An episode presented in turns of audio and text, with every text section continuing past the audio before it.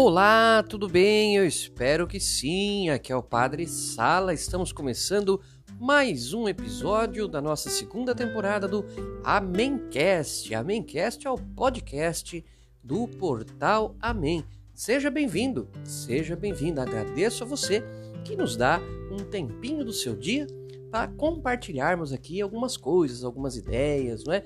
Do que vai acontecendo na nossa vida, na igreja, na sociedade no Brasil e no mundo, sempre renovando aquele convite para que você interaja com o portal Amém nas diversas plataformas digitais. Quer ler artigo do Padre Sala? Entra lá no amém.tel.br. Esse tel é de teologia, né? Teologia. Então, amém.tel.br. Você confere lá os nossos artigos semanais. Também você pode procurar o perfil do Portal Amém no Facebook, no Instagram e no Twitter. No Facebook, no Instagram, a gente vai compartilhando algumas coisas aqui da missão em Roraima e no Twitter, às vezes o padre entra lá para dar um pitaco ou outro, alguma opinião a respeito de alguma coisa que está acontecendo na atualidade. O tempo da gente é curto, mas a gente sempre tenta fazer de tudo um pouco, né? Quer dizer, de tudo um pouco.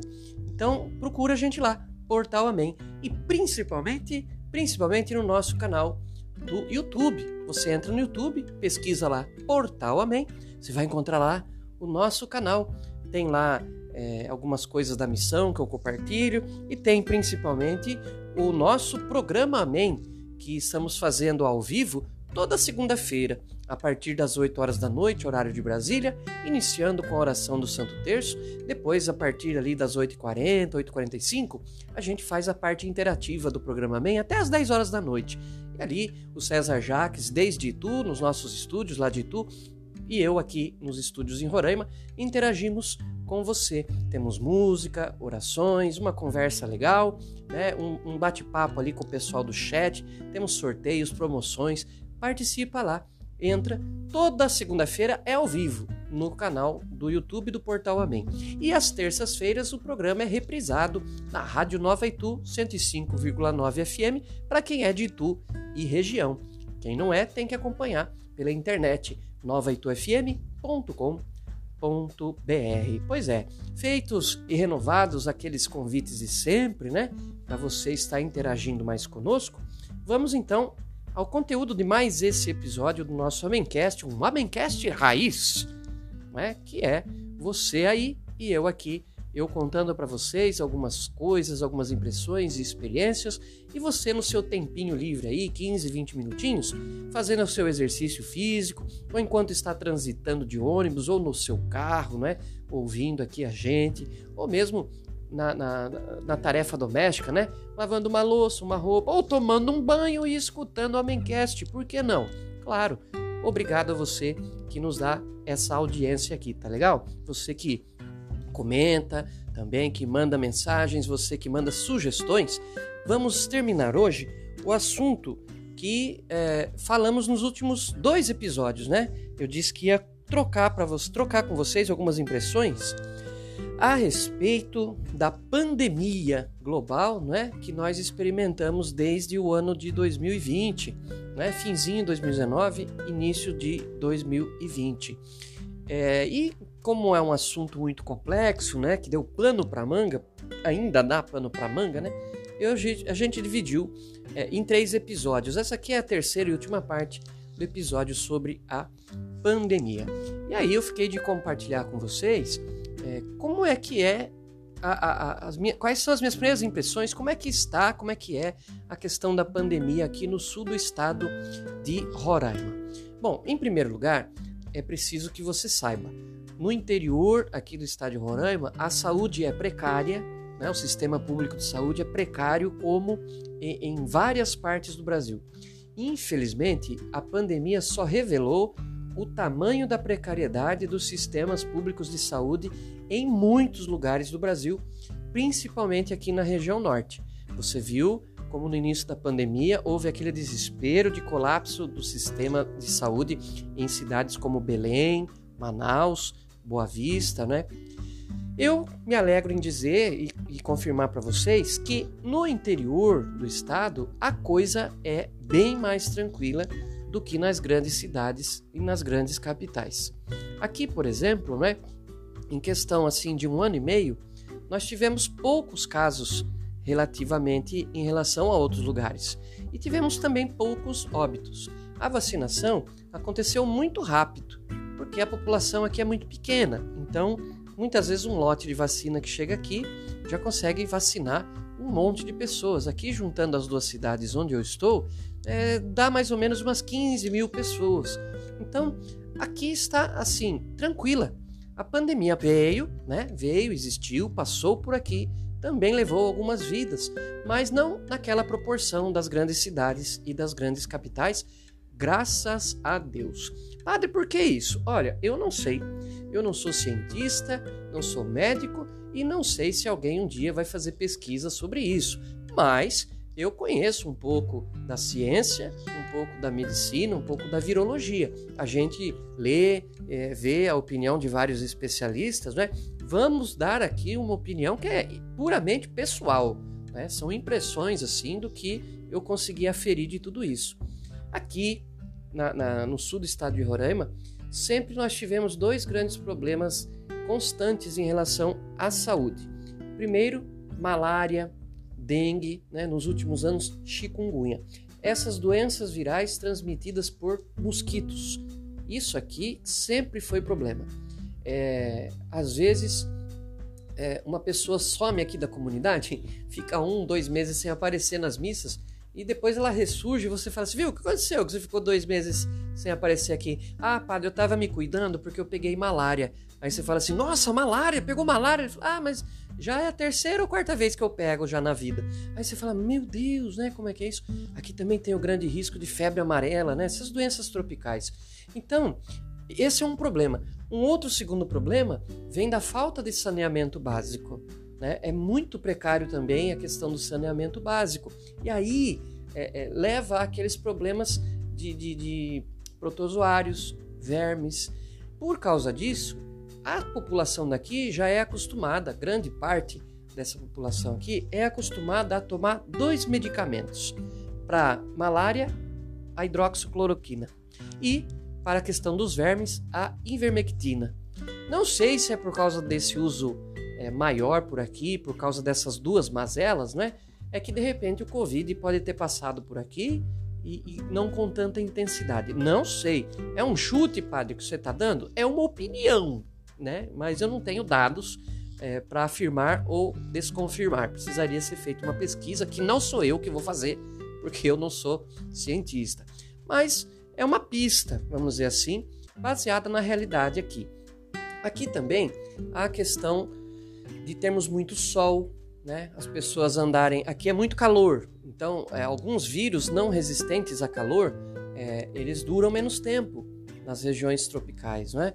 É, tanto que eles, os vírus se utilizam dos mosquitos para sobreviverem mais tempo para serem transmitidos para os seres humanos. Olha como que a coisa é, né? E é, aqui então tem muito sol, o povo tomando muita vitamina D, né? É, muito calor, a imunidade sempre em alta. Aqui também tem grande parte das pessoas que, que trabalha na roça, tocando gado, a sua criação, ali o seu rebanho, na lavoura, né, tomando muito sol, é uma alimentação mais saudável, né? Uma vida também mais tranquila. E aqui, como é cidade pequena, né? São pequenas as cidades, não tem aquelas grandes aglomerações urbanas que a gente vê por aí, por exemplo, na televisão. Aqui é, tem bastante gente?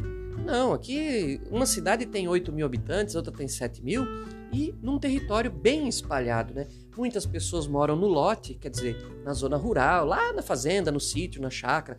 Não fica aquela aglomeração. Os centros das cidades aqui são pequenos. Né? E eu que moro aqui já há algum tempo, vou dizer para você, eu nunca vi nada lotado aqui. Padaria, supermercado, lotérica, banco né? Nunca vi lotado. O banco, você sabe como é que é, primeira semana do mês, semana de pagamento, aí enche de gente, mas tudo isso é relativo, porque são cidades realmente pequenas. Pode ser que tudo isso, o conjunto desses fatores todos, fez com que a pandemia passasse por aqui de forma menos intensa? Pode ser que sim. Pode ser que sim. Não podemos descartar hipóteses. Você sabe que a ciência verdadeira, não é? Jamais ela descarta uma hipótese até que ela possa ser comprovada ou descomprovada, né? Nas igrejas aqui também é, foram tomados os cuidados é, sanitários que foram né, pedidos em todo mundo. Então, o uso do álcool gel, a pessoa ou ela traz o seu próprio álcool gel, o que sempre é mais recomendável, né? Traz o seu próprio frasquinho com álcool gel na sua bolsa, ou usa a que tem aqui é, na igreja mesmo, né? Na hora de entrar, na hora de sair. Aqui também não tem aglomeração na hora da missa, porque os católicos aqui também são em menor número. Então, aqui no sul do estado, uma missa com muita gente é uma missa com 70, 80 pessoas. Né? E a igreja é grande, então dá para dá para distanciar bastante, né? Não tem essa grande preocupação, por exemplo, com as máscaras, porque a gente fica muito distante um dos outros. Eu mesmo no altar, eu fico a quase 3 metros de distância do povo, né? E é, na hora da comunhão, a gente às vezes pede até para um ministro levar, né? procura não ter ali assistência de acólitos nem nada, para né? ter aquele tal do distanciamento social, mas assim, tudo feito com muita tranquilidade, com a consciência tranquila, baseado na realidade que a gente tem aqui no momento. Né? Até o momento, no sul aqui do interior de Roraima, é, as coisas estão tranquilas. Na capital, né, em Boa Vista, a história é outra. Mas lá é a capital, a maior cidade do estado, com mais de 500 mil habitantes. Então, claro que lá vai ter mais casos, mais óbitos é claro que lá o sistema de saúde vai ficar é, muito mais sobrecarregado e a situação muito mais preocupante. Porém, irmãos e irmãs, é preocupante aqui o sul do estado, porque faltam médicos. Né? Temos um hospital em cada cidade, alguns postos de saúde, mas faltam, faltam especialistas. Dependendo do exame que você precisa fazer, você não consegue fazer aqui, tem que ir até a capital, esperar meses e meses por um exame, para fazer o exame e para receber o resultado do exame. É, dependendo do que você tiver aqui, algum problema de saúde que você tiver aqui no, no sul do estado, você morre. Porque um, um infarto, um AVC, é, uma fratura exposta, algum tipo de acidente, atropelamento. Se você tiver que ir até a capital para se tratar, para cuidarem de você, você morre no caminho. São 330 quilômetros de distância, 3 horas e meia de viagem. Então, aqui as pessoas morrem é, do, do, jeito que sempre morreram, né? de um infarto, de um piripaque qualquer, de um AVC, é, às vezes de malária, de dengue, de febre amarela. Veja, não mudou né, a situação. A pandemia só veio agravar e, como eu disse, é, deixar cada vez mais claro como é precário o sistema público de saúde no Brasil, que funciona muito bem em muitos lugares. O padre não está desdenhando o SUS nem o pessoal do SUS a, a grande família SUS que presta um serviço valioso, abençoado e, por que não dizer, heróico nas nossas, é, nos nossos hospitais públicos, nos nossos postos de saúde, não é? A culpa, vamos dizer assim, porque porque está assim a saúde no Brasil é sempre da corrupção, da falta de investimentos né? e da falta de gerência, da corrupção porque tira verbas e recursos nossos para a saúde e por causa de maracutaias, o dinheiro que era para comprar remédio, contratar médicos, comprar uma ambulância, vai parar no bolso dos corruptos e nas contas da Suíça. Né? E é, depois também a falta de gerência. Muitas pessoas nos estados e municípios que recebem verbas federais e também muita coisa na esfera federal que não administram bem. E não administrando bem, é, não sabem usar dinheiro, os recursos, as verbas, né? de modo que elas faltam. Né? Então, tem esse problema. É a corrupção, a ingerência, né? e também podemos dizer que poderíamos, né, como nação, nos preocupar mais com a saúde no questão, na questão assim de destinação de verbas. Né? Por que não acabar com o fundão eleitoral que só serve à classe político partidária nacional e pegar esses recursos do fundão eleitoral e passá-los para a saúde. Ah, padre, mas aí não é de interesse dos políticos. Pois é. Enquanto isso, o pobre morre, porque o rico tem os grandes hospitais e o pobre que depende do sistema público de saúde fica sem o remédio, sem o exame, sem o especialista, sem o tratamento, né? É muito triste, mas conversando com as pessoas daqui, infelizmente a gente sabe que sempre foi assim. A pandemia só veio tornar isso mais claro e revelar isso é, de forma mais escancarada. Pois bem, irmãos e irmãs, estamos aqui falando desse assunto e muitas pessoas ao longo dos últimos dois episódios mandaram mensagens, né? E perguntaram: Mas, Padre Sala, afinal, o senhor teve Covid ou não teve Covid? Tchan, tchan, tchan, tchan. Será que eu respondo? Será que eu não respondo? Eu vou responder porque a gente não tem por que não compartilhar isso com você, né? Sim, peguei. Peguei a Covid num determinado momento da pandemia. Foi num período em que eu estava isolado, nós não estávamos celebrando a missa com o povo. É, foi num período em que eu estava de quarentena e não tinha contato com ninguém. Eu acordei de madrugada com uma gripe fortíssima, né? É, suando muito, com a garganta irritada, com muita coriza, com uma dor no corpo que parecia que tinha um caminhão passado em cima de mim, né? E tremendo de frio. E aí é, eu já vi sintomas de gripe forte.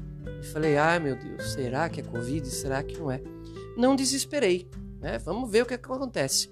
Tive já que levantar no meio da noite para tomar um banho, porque eu estava suando em bicas, né? E ali mesmo, de madrugada, depois do banho, tomei os meus remédios para gripe. É... A gente sabe que no interior de São Paulo é muito calor, aquela região de Itu e Salto é uma região de cerrado, o clima é muito seco e muito quente, né? Então é, a gente acaba abusando do ventilador, do ar-condicionado, da água gelada, do refrigerante gelado. Quando vê, a gente está com a imunidade baixa por causa do estresse, etc. Vem o vírus do, da gripe, que é oportunista, e te dá uma gripezinha aí, ou uma gripezona, né? Eu peguei uma gripe forte e tomei aqueles remédios que eu estava acostumado o paracetamol, aquele remédio para baixar a febre, aquele outro com cafeína, aquele outro para tirar dor de corpo, aquele chazinho da Vic, aquele eu gosto, que, que, que, é gostosinho, né? E é bom, faz a gente suar para eliminar o vírus. É, um chazinho de hortelã, aquelas coisas também, né? E uma dica para você que pegar gripe, por exemplo, é você tomar café com limão. Você faz um cafezinho, espreme meio limão nele e toma. Aquilo faz você suar que nem um condenado. E aquilo, o suador te ajuda a ir eliminando os vírus é, pelo, pelo, pelos poros, né? Pelo suor. A parte chata é essa. É, durante essa gripe, né? Que ela durou, ela foi forte assim durante dois dias. Eu tive que tomar banho a cada três horas, porque suava muito, suava muito, suava muito. Depois do segundo dia de gripe forte, né? Não falei nada para ninguém, para não desesperar ninguém, porque você sabe como é que é, né? Ah, o padre tá com sintoma. Não, fiquei ali eu e Deus rezando. Graças a Deus eu conheço o meu organismo, já sei como que eu funciono, fiquei esperto, né? Fiquei atento, tomando meus remédios, sofrendo um pouco ali, porque realmente foi uma gripe muito forte. Mas aos poucos é, é, eu fui pensando e falei, bom, se essa gripe chegar ao terceiro dia forte assim, aí eu vou procurar é, ver se é gripe ou se é uh, o vírus chinês, né? Mas a partir do, do terceiro dia, eu acordei no terceiro dia já sem vários dos sintomas de gripe forte. A garganta estava ok, o corpo já não doía mais, a febre tinha amenizado bastante, mas eu percebi que estava sem olfato e sem paladar. Quando fui tomar um dos banhos lá para tirar o suor do corpo, eu não sentia o cheiro do sabonete. Fui passar um desodorante, não sentia o cheiro do desodorante. Fui falar um oi para Elvira, deu um cheiro nela, não senti o cheiro da gatinha. Falei, então era Covid. Porque um sintoma da Covid é a perda né, do olfato e, e, do paladar. O paladar eu perdi parcialmente. Algumas coisas eu não sentia gosto, né? como por exemplo um doce. Eu comi doce e não sentia o doce do doce. E é, só sentia gosto assim, gostos mais acentuados, como por exemplo de uma pimenta. Colocar uma pimentinha ali na comida, eu sentia o gosto. Sentia o gosto de ovo, mas não sentia o gosto de uma calabresa, do bacon, né? Então eu falei, é Covid, porque é, é um dos sintomas e eu tive essa gripe forte. Mas olha, a partir do quarto, do quinto dia, a, a, o pouco de febre que restou também passou É, eu fiquei sem olfato e sem paladar até acho que uns 10 dias somente, e depois tudo voltou ao normal, como se eu não tivesse tido nada. É, voltou o olfato, voltou o paladar, e aí eu respirei aliviado. Eu não fiquei com nenhuma sequela assim, né, de, de ficar muito ofegante, etc. É, eu falei, bom, se foi Covid, eu superei, graças a Deus, né? Me medicando assim com aqueles remédios que eu sei que são seguros para mim, que eu já estou habituado, e que são os próprios para aqueles sintomas que eu tinha, né? É, fui depois, quando eu tive, tempos depois, quando eu tive que vir aqui para a missão em Roraima, eu tive que fazer um check-up e atualizar a caderneta de vacinação, inclusive renovando vacina para tétano, para sarampo, para que mais? Para febre amarela, né? E aí no meio dos exames, eu, eu falei, viu? Faz também um teste para o, o vírus chinês, para eu fazer a prova dos nove e ver se o que eu tinha tido era isso mesmo. E realmente comprovou, né? Eu tinha já estava com os anticorpos, né, com o IgG, já estava naturalmente vacinado, porque o anticorpo que a, a, o nosso sistema imunológico cria para combater internamente né, no nosso organismo um vírus, aqueles anticorpos são a melhor vacina que tem. É a vacina natural, é a vacina que a própria natureza providencia no nosso organismo para a gente ficar livre daquela doença. Né? Então, é, foi confirmado e eu fiquei um pouco mais tranquilo, porque passando pelo vírus, superei os dados, isso tem pesquisas comprovando, né? Os dados de reinfecção são muito pequenos, né? É um caso de reinfecção para cada 170 mil, né? Pelo menos isso é o que dizem os estudos, né? A ciência, a tal ciência, né? E a questão da vacina, por hora, o, o meu médico também pediu para que eu não tomasse enquanto não saísse da fase experimental. E aí vem outra questão, que as pessoas também acham que essas vacinas são todas definitivas, testadas e aprovadas. Não são, gente. Elas foram feitas a toque de caixa para dar conta de uma situação de emergência que foi essa pandemia, e nisso você tem que concordar. Todas as vacinas são em caráter experimental por enquanto. É só daqui a alguns anos que nós vamos ver é, pesquisas, resultados, possíveis efeitos colaterais ou não. Como eu tenho na minha família é, problemas de alergias com vacinas, com anestesias, com alguns medicamentos, o médico me disse: não tome, espere passar a fase experimental. Você já pegou a doença, superou a doença, está imunizado. É, tem esses problemas de família, de, de alergia algumas, alguns medicamentos, reações. Também tem casos de AVC na família e há alguns estudos indicando que algumas vacinas podem ter como efeito colateral é, problemas de coagulação. Então, ele me disse: você não está no grupo de risco, você está com a imunidade em dia, você está com os anticorpos, então é menos arriscado você não tomar do que tomar. Espera mais um pouco, a, a, medicina vai continuar estudando, evoluindo, a ciência vai continuar esclarecendo qual é o melhor caminho e quando houver uma vacina completamente segura, bem estudada, testada e aprovada, aí você vê.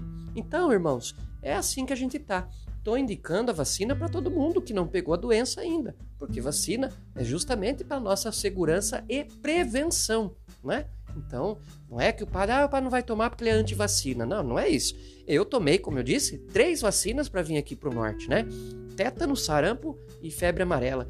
É, não existe isso de ser anti-vacina. É um progresso da ciência é, da imunologia, né? Estudar tudo isso para colocar à disposição da saúde dos seres humanos. Mas a gente tem que entender que, em termos de ciência, cada organismo é um universo nem tudo que funciona para mim funciona para o outro. E às vezes uma vacina que vai te fazer bem vai fazer mal para o outro. Um medicamento que vai te fazer bem vai fazer mal para o outro. Como diz aquela frase, não é? A fronteira entre o remédio e o veneno é a dose, é o tipo. Então, para essas questões de saúde, a gente tem que ficar muito atento, muito esperto, ter um certo autoconhecimento, conhecer também o histórico familiar, né? Os casos que, que tem propensão de se ter na família por parte de pai, por parte de mãe. Enfim, gente, é um assunto muito complicado e que a gente também não pode ficar fazendo dele um cavalo de batalha, não é? Vamos tocando a vida, agradecendo a Deus por estarmos vivos, rezando por aqueles que infelizmente perdemos para essa doença maldita, não é? E é, tocando a vida também, com fé, com coragem, com alegria, aguardando as novidades de cada dia e tudo aquilo que a ciência, na sua evolução natural, à luz da fé, à luz da razão, for revelando, ensinando e explicando para nós. Muito bem, gente, eu agradeço. Olha, assim encerramos esse assunto, tá bom? Chega de falar de pandemia, até porque, pelo andar da carruagem, vai ser mais uma coisa que a humanidade superou. Não sem muita confusão e sem muita paranoia, não sem muita briga e discussão, porque infelizmente é assim hoje em dia, mas parece que vai ser uma página virada em breve pela, pela vida, né? E é, vamos continuar se cuidando, cada um se conhece, sabe o que deve e o que não deve fazer. Somos adultos, esclarecidos, né? vamos acompanhar a evolução das coisas, mas chega de falar disso, tá bom? No próximo episódio do nosso Amencast, mudaremos de assunto, tá certo? Olha, eu queria então, antes de terminar, agradecer você, a sua audiência aqui, que acompanha dá um tempinho aí do seu dia, um tempinho da sua vida para escutar aqui o nosso Amencast. Se você gostou do Amencast, indica para os seus amigos, manda lá nas suas listas de, de, de, WhatsApp, né? Indica lá no Instagram, no Twitter, tá? Se você não gostou, indica para os seus inimigos, né? Faça eles sofrerem ouvindo o programa, o programa bem não, o, o Amencast, tá bom?